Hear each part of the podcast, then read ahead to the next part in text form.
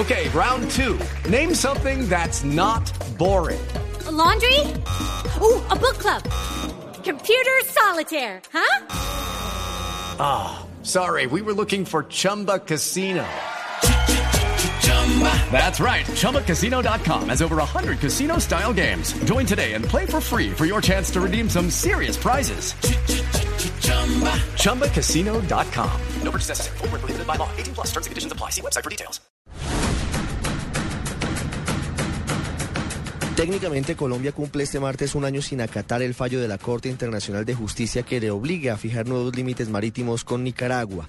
El gobierno puso en marcha una estrategia que dilata la implementación de la sentencia del tribunal y que le permite ganar tiempo mientras concreta una alternativa para evitar que el gobierno de Daniel Ortega fije nuevos límites marítimos.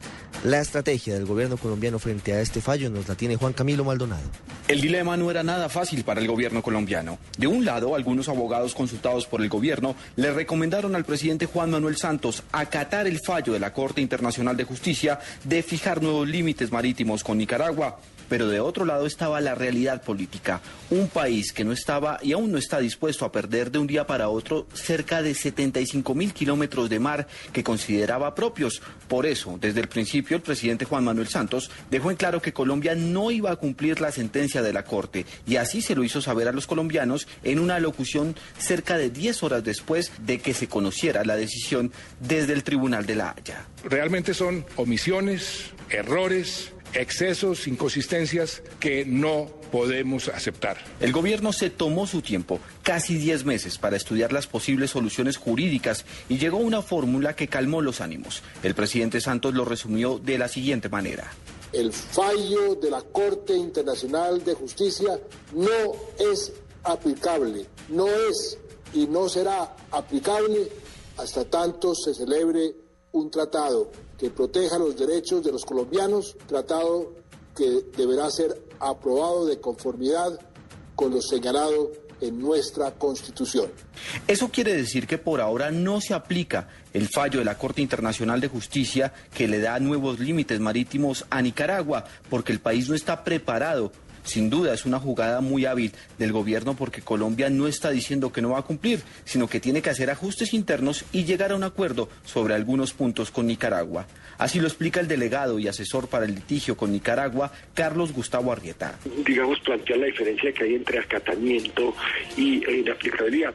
El presidente no ha dicho que no va a acatar el fallo, no podría decirlo. El presidente lo que ha dicho es que por ahora el fallo es inaplicable sin que haya un tratado.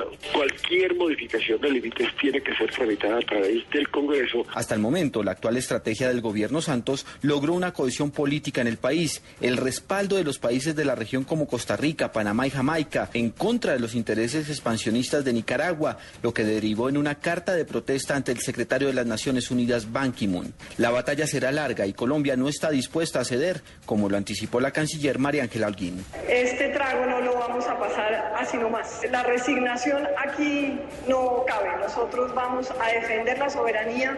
El gobierno y la diplomacia colombiana aún ultiman detalles de los decretos para configurar lo que el presidente Santos llamó una zona contigua integral, que consiste en duplicarles el tamaño del mar sobre el cual tienen control a las tres islas y los siete callos del archipiélago de San Andrés, con lo que le quita a Nicaragua el derecho que la Corte le dio sobre este mismo pedazo de mar como zona económica exclusiva. Es decir, en ese mismo mar, mientras Colombia tiene jurisdicción y control en materia de seguridad fiscal, aduanera, ambiental y de inmigración, Nicaragua es la que puede explotar los recursos económicos. Sin duda, este es uno de los puntos en el que se necesita llegar a un acuerdo con el gobierno de Daniel Ortega para tener una convivencia pacífica, muy posiblemente reflejada en la próxima firma de un tratado limítrofe entre ambas naciones.